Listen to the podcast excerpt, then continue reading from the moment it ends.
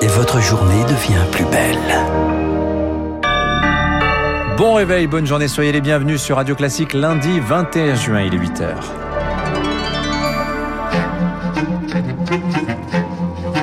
« 6h30, 9h, la matinale de Radio Classique avec Dimitri Pavlenko.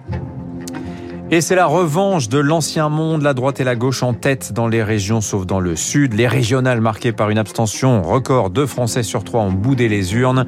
On vous fait, on vous partage les résultats dans un instant. D'ailleurs, l'un des matchs à suivre du second tour dimanche, il s'annonce très serré. Thierry Mariani face à Renaud Muselier. Nous serons à Marseille dans un instant. Et puis, les mains moites pour euh, un demi-million d'élèves de terminale. C'est le grand oral du bac qui commence ce lundi. Classique. À la une ce matin, 33 millions d'abstentionnistes, Lucille Bréau. Ils ont choisi de ne pas choisir. Deux Français sur trois ne sont pas allés voter. Hier, un record historique sous la Ve République hors référendum. 66 à 68% d'abstention selon les instituts de sondage. Une vraie claque, Charles Bonner, et c'est dramatique chez les jeunes. Oui, près de 85 des moins de 35 ans n'ont pas voté. Lors des dernières régionales en 2015, c'était un électeur sur deux qui avait boudé le scrutin. Et cette désertion des urnes profite manifestement aux partis traditionnels. C'est l'autre leçon, cette prime aux sortants. Oui, ce sont les visages connus qui en ont profité. Les présidents de région sortants sont presque partout en tête. Xavier Bertrand dans les Hauts-de-France, pour Valérie Pécresse en Ile-de-France, Laurent Vauquier en Auvergne-Rhône-Alpes. Même chose à gauche pour Carole Delga en Occitanie et Alain Rousset en Nouvelle-Aquitaine. La seule exception en Provence, euh, en Provence-Alpes-Côte d'Azur, pardon, où le RN Thierry Mariani devance la droite et le président sortant Renaud Muselier. Et pourtant au niveau national, c'est une contre performance pour le Rassemblement national. Oui, car même dans le sud, le score est en baisse par rapport à 2015 et l'écart n'est que de 5 points.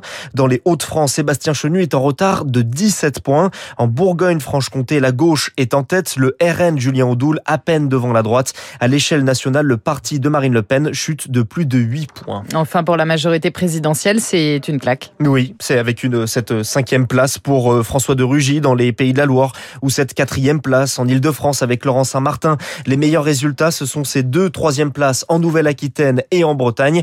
Mais le plus gros revers, c'est dans les Hauts-de-France. Cinq ministres candidats sur la liste de Laurent Pietraszewski en charge des retraites. Son score est inférieur à 9%. Il est éliminé dès le premier tour. Voilà pour ce Tour de France des résultats des régionales avec Charles Bonner. Une abstention abyssale. On en parlait en partie liée à la situation sanitaire, en tout cas pour le porte-parole du gouvernement Gabriel Attal. Elle est préoccupante, cette abstention pour le ministre de l'Intérieur Gérald Darmanin. Le gouvernement gouvernement a une énorme responsabilité pour le chef de file de la droite, Christian Jacob. Marine Le Pen, elle, appelle au sursaut. La droite tire donc son épingle du jeu ce matin, de quoi rebattre les cartes pour la présidentielle de 2022. Xavier Bertrand, Laurent Vauquier, Valérie Pécresse, il faudra compter avec eux. Pour le politologue Benjamin Morel, leurs bons résultats risquent de compliquer un peu plus la question du casting chez les Républicains. Pour les candidats de droite à la présidentielle, qui voyait à la fois ces régionales comme un tremplin et comme une primaire, eh bien là, c'est plutôt un succès. La question, évidemment, c'est maintenant entre Laurent Wauquiez, Xavier Bertrand, Valérie Pécresse, qui et comment les départage-t-on Deux ont quitté euh, LR, en réalité, Valérie Pécresse et Xavier Bertrand, et l'autorité des Républicains pour euh, filtrer ces candidatures, pour les ordonner aujourd'hui n'est pas évidente.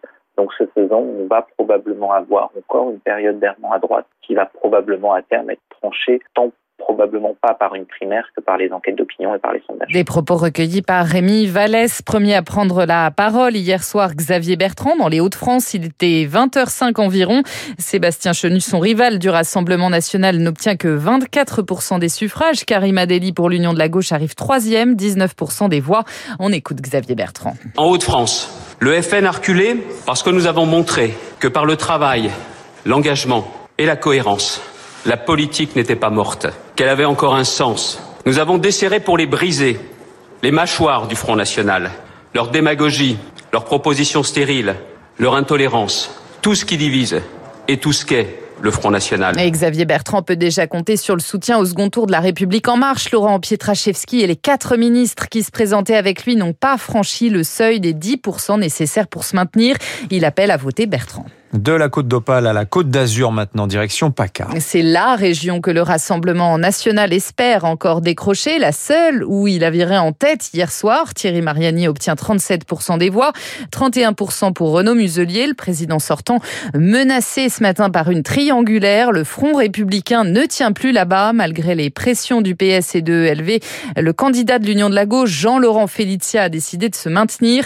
À Marseille, la correspondance de Stéphane Burgat pour Radio Classique. Le plus dur reste à faire et Renaud Muselier en a bien conscience. Nous allons prendre notre destin en main cette semaine. Nous pouvons gagner cette élection au nom de ce qui nous rassemble. Et je mesure bien ce que représente pour beaucoup ce rassemblement. Le dépassement des clivages, le renoncement aux préférences personnelles et politiques. L'objectif pour les colistiers LR comme David Galtier, c'est d'éviter à tout prix une triangulaire. Faisons attention au triangulaire. On peut être surpris. Le socle du Rassemblement national est fort. Il ne faut pas se laisser enfumer par ce score et on ne sait pas gagner du tout. Bah, là, on est au coude à coude. C'est un notre combat, toujours. Euh, le deuxième tour, aux électeurs de gauche, on leur dit venez avec nous. Il n'y a pas d'autre formule républicaine qui soit gagnante.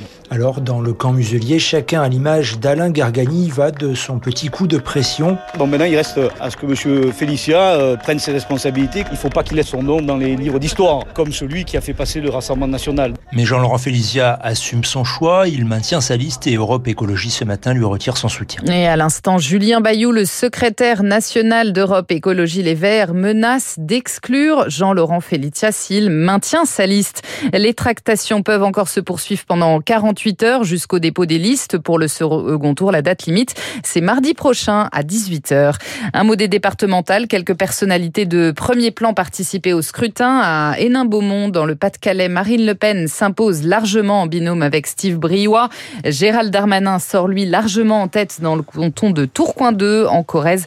Claude Chirac, très symbolique, obtient plus de 58% des voix. 8h07 dans le reste de l'actualité ce matin. Deux immeubles se sont effondrés cette nuit à Bordeaux. Un bilan, trois blessés dont un grave. L'un des bâtiments était vide et en travaux. Le second habité par neuf personnes. Les pompiers ont été appelés un peu après minuit. Les deux immeubles sont situés au numéro 19 et 21 rue de la Rousselle. C'est près de la porte de Bourgogne. Les mains moites, le cœur qui s'emballe. La pression monte pour les terminales. Il commence à passer le grand oral du bac à l'instant. Épreuve inédite qui compte pour 10% de la note finale. 20 minutes pour convaincre et pour les enseignants aussi. Eh bien, c'est nouveau, surtout pour le jury.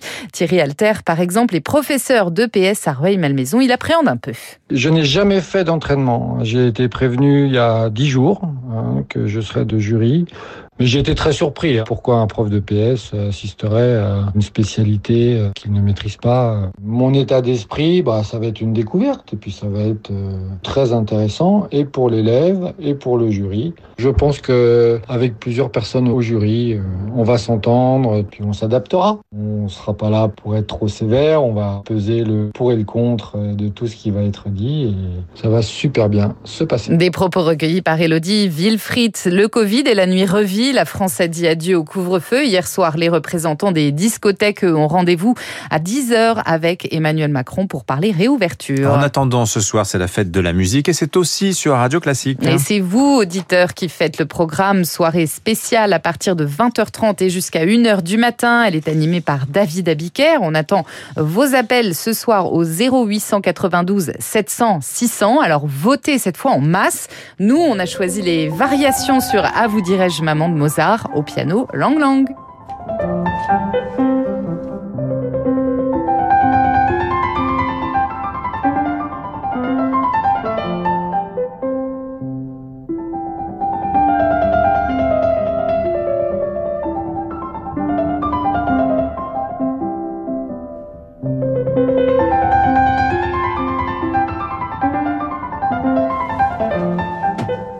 Quelle merveille ce Lang Lang, quel doigté, c'est magnifique. Merci Lucille Bréau, vous revenez tout à l'heure à 9h, 8h09 sur Radio Classique dans un instant. L'édito de Guillaume Tabar, évidemment consacré aux élections régionales. Il en sera question avec Alain Minck, mais pas seulement. Avec Alain Minck, nous parlerons aussi de la situation économique. Est-on sorti de la